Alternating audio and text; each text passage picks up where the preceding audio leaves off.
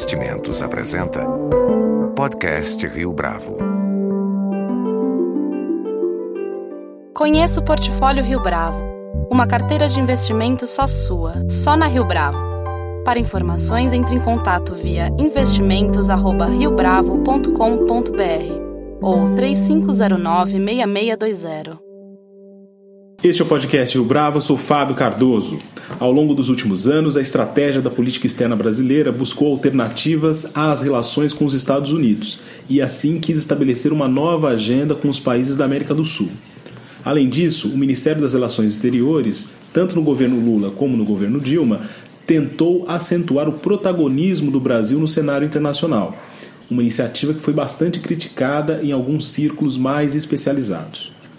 Com a chegada de Michel Temer à presidência da República e de José Serra ao Ministério das Relações Exteriores, as preocupações parecem ser outras, como a busca por uma agenda mais pragmática em termos de acordos bilaterais, além da retomada de intercâmbio com parceiros tradicionais como a Europa, os Estados Unidos e o Japão. Para falar a respeito desse novo momento da política externa brasileira, nosso convidado é José Augusto Guilhom Albuquerque, professor titular de Relações Internacionais da Universidade de São Paulo. Professor José Augusto, é um prazer tê-lo conosco aqui no podcast Rio Bravo. Um prazer é todo meu, Fábio. Eu espero responder às suas questões que vão ser bastante provocativas, assim espero. Professor, já é possível falar de alternância de estratégia da política externa brasileira depois de um período uh, de 13 anos do governo uh, de administração do PT, com um alinhamento e agora com essa mudança em 2016? Já é possível falar em mudança de estratégia? Eu acho que uma mudança de estratégia é algo que requer mais reflexão sobre os, os acontecimentos. Né? É uma mudança de direção isso já se pode, já se pode de certa forma reconhecer que existe. Existe claramente desde que algumas questões mais ou menos simbólicas na política externa é, do lulismo, né, de, do, dos últimos 13 anos, é, foram já objeto de algum tipo de ação do governo. Né?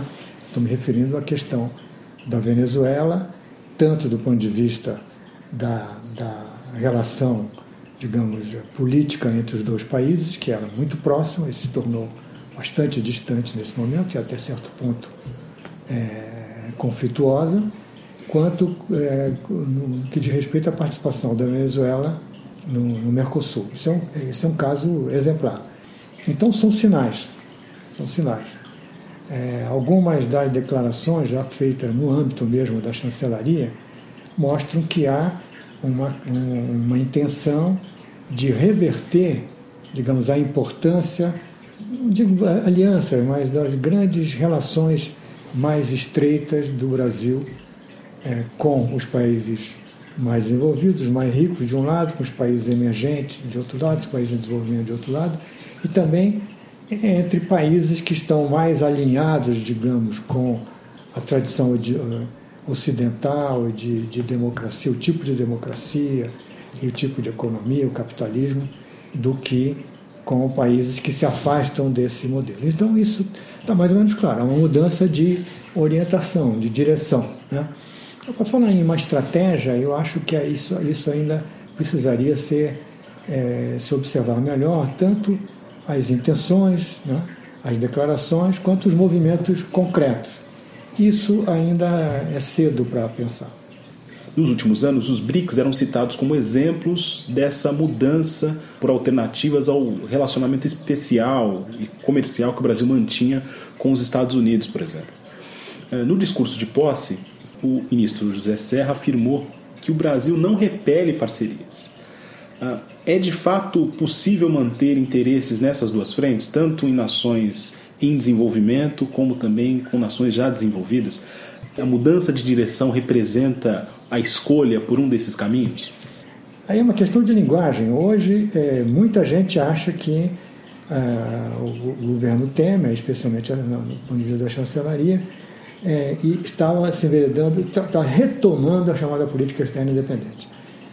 Eu não acho que seja assim, porque é, eu, eu, eu, não acho que é, é, você pode com o transcurso do, do tempo, da história que muda, você não pode, as mesmas palavras que são ditas, as mesmas propostas que são feitas em determinada conjuntura histórica, quando você feita em outra conjuntura histórica, pode ter um, um, sentido completamente diferente. O mundo mudou, a economia mundial mudou completamente, o comércio mundial mudou extremamente. Né? É, o Brasil perdeu quase metade da sua participação no comércio internacional em, é, da época da, dos anos 50 para cá. Né? Então, é, não é possível se manter a mesma política externa. É, então, existem. O que acontece é que, como é, houve um afastamento dessa, dessa tendência brasileira, né, de uma política externa é, ambígua com relação aos Estados Unidos e, e mais é, procurando contrabalançar, de certa forma, o poder americano, é, é, houve um afastamento muito grande disso durante o governo Lula, porque aí não houve uma ambiguidade, era um, um, um, digamos, uma hostilidade em relação aos Estados Unidos, uma hostilidade muito clara, é uma denegação, digamos, das tradições ocidentais, digamos assim, né?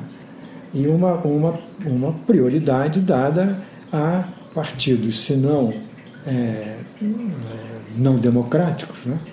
a, partidos, desculpe, a, a países não democráticos, a países que se afastavam bastante, digamos, dessa tradição de economia privada, é, contra a economia estatizada, é, democracia representativa contra a chamada democracia popular, etc.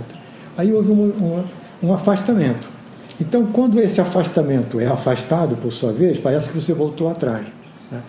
Eu não creio que seja possível voltar atrás. Eu não creio que seja possível voltar atrás. Acho até que é, essa ambiguidade em relação aos Estados Unidos tende é, a médio prazo a desaparecer. Quer dizer, o Brasil não vai precisar mais ficar falando mal dos Estados Unidos, se, se recusando a, a, a se, inter, é, se, integrar na economia americana por razões puramente ideológicas e, e tomar medidas apenas simbólicas contra isso. Então, o Brasil tem interesses de exportação muito grandes e hoje, mais do que nunca, é, o Brasil depende é, não só de, de exportações, né, de, de, se integrar em, em, todos os mercados globais, como depende muito de investimentos. Né? Então, isso vai levar o Brasil a procurar negócios em todos os, em todos os, os, os sem, sem essa, essa, digamos assim, essa ambiguidade. Né? É, também no discurso de posse, o ministro José Serra falou em renovar o Mercosul e também em construir pontes com aliança para o Pacífico. Do ponto de vista da articulação político e, política e comercial, é viável estabelecer esse diálogo? É, eu acrescento ainda o seguinte: há algumas semanas, o presidente da Argentina, Maurício Macri, reforçou a ideia de uma integração econômica maior na América Latina. É, como é que esses movimentos podem redundar em algo positivo para o Brasil? Olha, é, é, eu acho que é, aí são dois, são dois sinais que foram dados. Acho desse ponto de vista, há um sinal que já vem sendo é, retomado de maneira geral, não só no discurso do, do, do ministro, mas na, na próprio movimento da chancelaria, que é em direção a um diálogo com a Aliança do Pacífico. Que não quer dizer integração? Entre outras coisas, porque a Aliança do Pacífico não é exatamente um acordo comercial, não é exatamente uma integração desse ponto de vista. É uma integração do ponto de vista de é, convergir em políticas comerciais convergir em normas é, comerciais, etc., que não, são, que não estão sendo feitas na base de acordos escritos. Né? Mas é, é, um pouco, lembra um pouco o estilo do, leste asiático, né? que ao invés de fazer acordos comerciais, é, acordos é, de livre comércio, etc., fazem, é, discutem politicamente e economicamente como convergir. Né? Então, é, é, não, vai ser necessário fazer um acordo com, com a Aliança do Pacífico, e sim tentar fazer uma coisa que antes fazia. Antes não se o nome Aliança do Pacífico, eu é, pouco tempo atrás, é, ainda no governo Dilma, eu, eu, quis consultar o Itamaraty sobre qual era a posição dele em relação a isso. Esse, as emendas pacíficas não existiam no site. Eu procurava, não, existia. Então, aí uma diferença. Agora, é, não creio que se pode falar em integração. A integração latino-americana, ela hoje está uma integração latino-americana no sentido mais amplo, né, de integrar todos os países comercialmente, né, ela está muito difícil. Hoje, no momento, ela é impossível, porque é uma divisão, uma divisão muito forte, tanto de visão comercial, econômica, política, né, que é entre os bolivianos e, o, e os demais. Né. Hoje, isso está na América do Sul mais equilibrado, porque é, a Argentina e o Brasil pularam fora dessa, dessa perspectiva. Mas essa integração, ela, é, se vier, vai ser muito lenta. E, e, e, a outra questão que você mencionou é a questão do, do Mercosul. O Mercosul, no momento, a ideia de renovar né, tá, é, uma total paralisia. E, na minha opinião, pelo que eu observo, é, das posições assumidas de um lado pela, pelo Uruguai, do lado pelos outros três países constituintes, né? e ainda do outro lado pela Venezuela e os demais países bolivarianos, é, isso vai demorar, vai levar, vai levar algum tempo. Então, antes de haver inovação, é preciso que ele seja reconstituído de certa forma. Ele está paralisado, não por causa dessa crise, ele está paralisado porque ele não funciona. E essa crise se dá justamente porque ele não funciona e quais seriam as reformas necessárias para que o Mercosul para que o Mercosul pudesse funcionar adequadamente? Acho que tem que, tem que rever tudo. Você tem três eixos aí. Um é a área de livre comércio. Essa área de comércio nunca foi completada integralmente. Então ela tem que ser levada a sério e tem que ser completada finalmente. Tá? Eu acho que esse é um ponto. Outra coisa é a questão da união aduaneira, da, do, do, da tarifa externa comum, quer dizer, o que faz com que todas as importações por um país, por diferentes países, têm o mesmo tratamento, seguem a mesma coisa. Nunca, nunca ocorreu. Isso aí eh, ficou muito mais atrasado ainda do que o livre comércio. Né? E o terceiro seria a, o mercado comum, que incluiria a unificação não só do mercado, mas também da, dos, dos fatores econômicos, do capital, do trânsito de pessoas né? É, e do comércio. Em contrapartida, os países que eram parceiros do Brasil nas administrações anteriores, na sua avaliação, eles tendem agora a ser negligenciados? Pode haver um, um racha maior entre as chancelarias a partir de iniciativas como a da Venezuela, por exemplo? Houve, um, houve uma iniciativa, houve, digamos, posições, o que eu chamo de intervenções de algumas chancelarias do ponto de vista do Mercosul, é uma posição da Venezuela. Né? Ah, eu acho que a posição do Uruguai, ela, essa posição, é, existe ali claramente a, a, sucessão muito precoce, extremamente precoce, do recém-eleito presidente, um ano talvez que foi eleito, é que está provocando isso. Né? Então, é, você tem de um lado um uruguaio com a secretária da OEA que está se projetando como uma pessoa duríssima, etc. E que não escolhe inimigo. Antes era o Brasil, começou atacando o Brasil, depois atacou a Venezuela, agora ele voltou a atacar a Venezuela. Então é, é uma posição, inclusive, muito pouco condizente com o seu cargo de secretário-geral da OEA. Ele não está lá para punir ninguém, ele está lá para manter. Né? a integração. Então, isso é um problema que o Uruguai está exportando para lá. De outro lado, é, você tem ali um papel do, do chanceler que muito mais do que ninguém em nenhum momento citou o nome de Tabaré, que é um homem moderado, é um socialista moderado. Né? É, não sei se é tão moderado no, socialismo, se é moderado na sua atuação, na sua. Ele, ninguém citou até agora o Tabaré Vasque como tendo tomado qualquer posição hostil. É sempre o, o, o chanceler. Me parece que também ele está nessa divisão interna. Então, a situação deles é uma situação é, é difícil e difícil para os demais, Paraguai, Uruguai, Paraguai é, Brasil e Argentina, porque é, você não pode resolver um problema interno da, do Uruguai. Essa, essa posição dele resulta de, um, de, uma questão interna. Então, não há muito como, como mudar. Né? Grandes interesses nós temos com esses países que eram também de grande interesse no, no, no governo, nos governos anteriores. A China.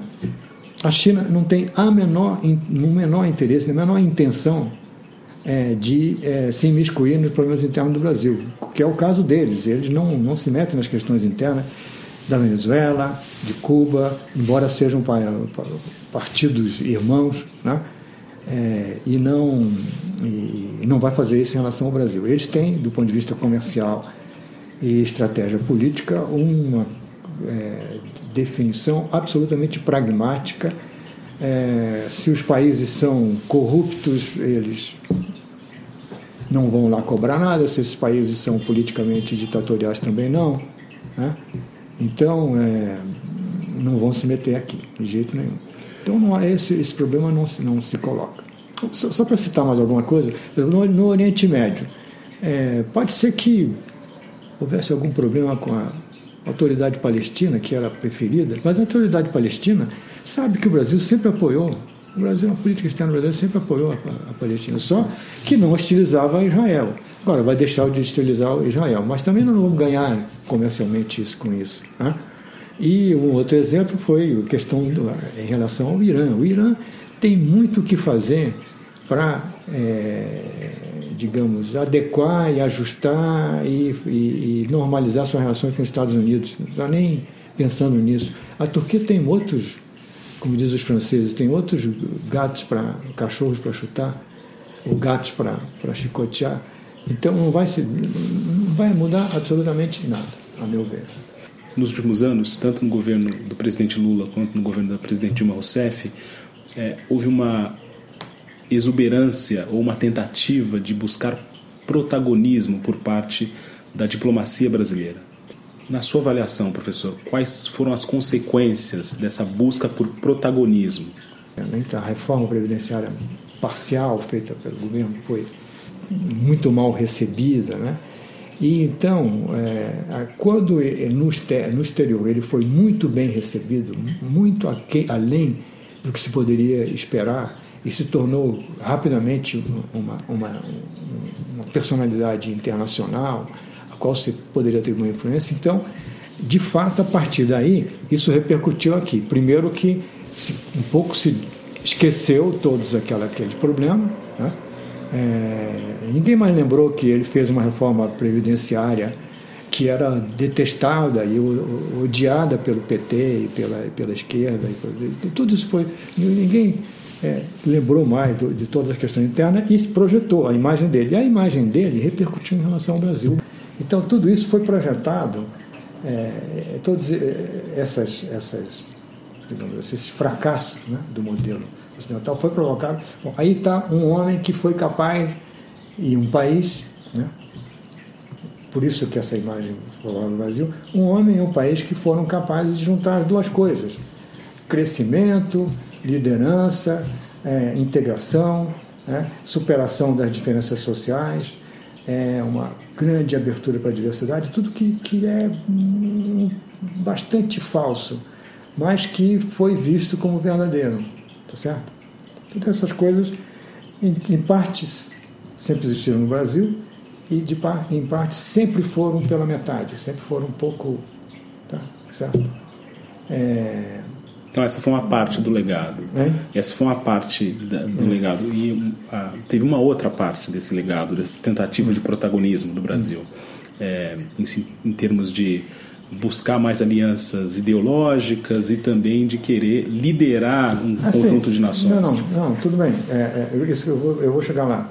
Então, isso aí deu uma expectativa de que haveria essa liderança. É isso? Que haveria essa liderança. Mas ela, de fato, não ocorreu. No caso da América do Sul, vamos dizer, para começar, é, ao invés de uma, um, uma convergência, houve uma grande divergência. Criou-se, criaram-se dois blocos incompatíveis, tá certo? A tentativa do Brasil de exercer alguma liderança no Oriente Médio foi de um desastre total. Né? Quer dizer, o Brasil sempre foi visto como um, um, um país que tinha apoio e apoiava dos dois lados, que tinha uma preferência, sempre tem uma preferência pela, pela autoridade, pelos palestinos, né? pelo movimento palestino, em, em, em detrimento da, eh, de Israel, é, mas foi desastroso. Estou em conflito diretamente em, em algumas ocasiões. A, questão na intervenção naquela questão do Irã foi também um desastre, porque foi mal visto, inclusive pelo, pela Rússia, pela China, por de outros países que estavam interessados naquilo. Essa, essa expectativa de é, criar, é, como chegou a ser dito, que o Brasil iria mudar a geografia do comércio internacional, é impossível você, você com 1% do comércio internacional, mudar qualquer geografia. Você multiplica por 10, você continua sendo irrelevante. Né? Nos BRICS, é verdade que o Brasil é, foi um dos países que mais influenciou no sentido de formalizar o BRICS, que era apenas uma. de começar a dar um, um formato mais de um regime, e, inclusive o, o Brasil teve um papel na, na constituição desse grupo, desse G20, que trouxe é, o, o, mundo rico é, com os emergentes. Né? O Brasil teve um papel nisso. Mas, só que tem que, assim que isso se tornou realmente importante, assim que os BRICS se tornaram uma plataforma que convinha, é, é no, no, caso, a, sobretudo a China e em, em parte também a Rússia, uma plataforma na qual manter, digamos, o seu papel de, é, de grande potência, né? É, o Brasil perdeu qualquer possibilidade de influenciar. Professor José Augusto Guilhom, muito obrigado pela sua participação aqui no podcast Rio Bravo. Eu, eu que agradeço, é, Fábio. Gostei muito de discutir com você e espero que os ouvintes do, ouvintes do, do podcast é, se, se, também se gostem com edição e produção de Leonardo Testa. Este foi mais um podcast Rio Bravo. Você pode comentar essa entrevista no SoundCloud, no iTunes ou no Facebook da Rio Bravo.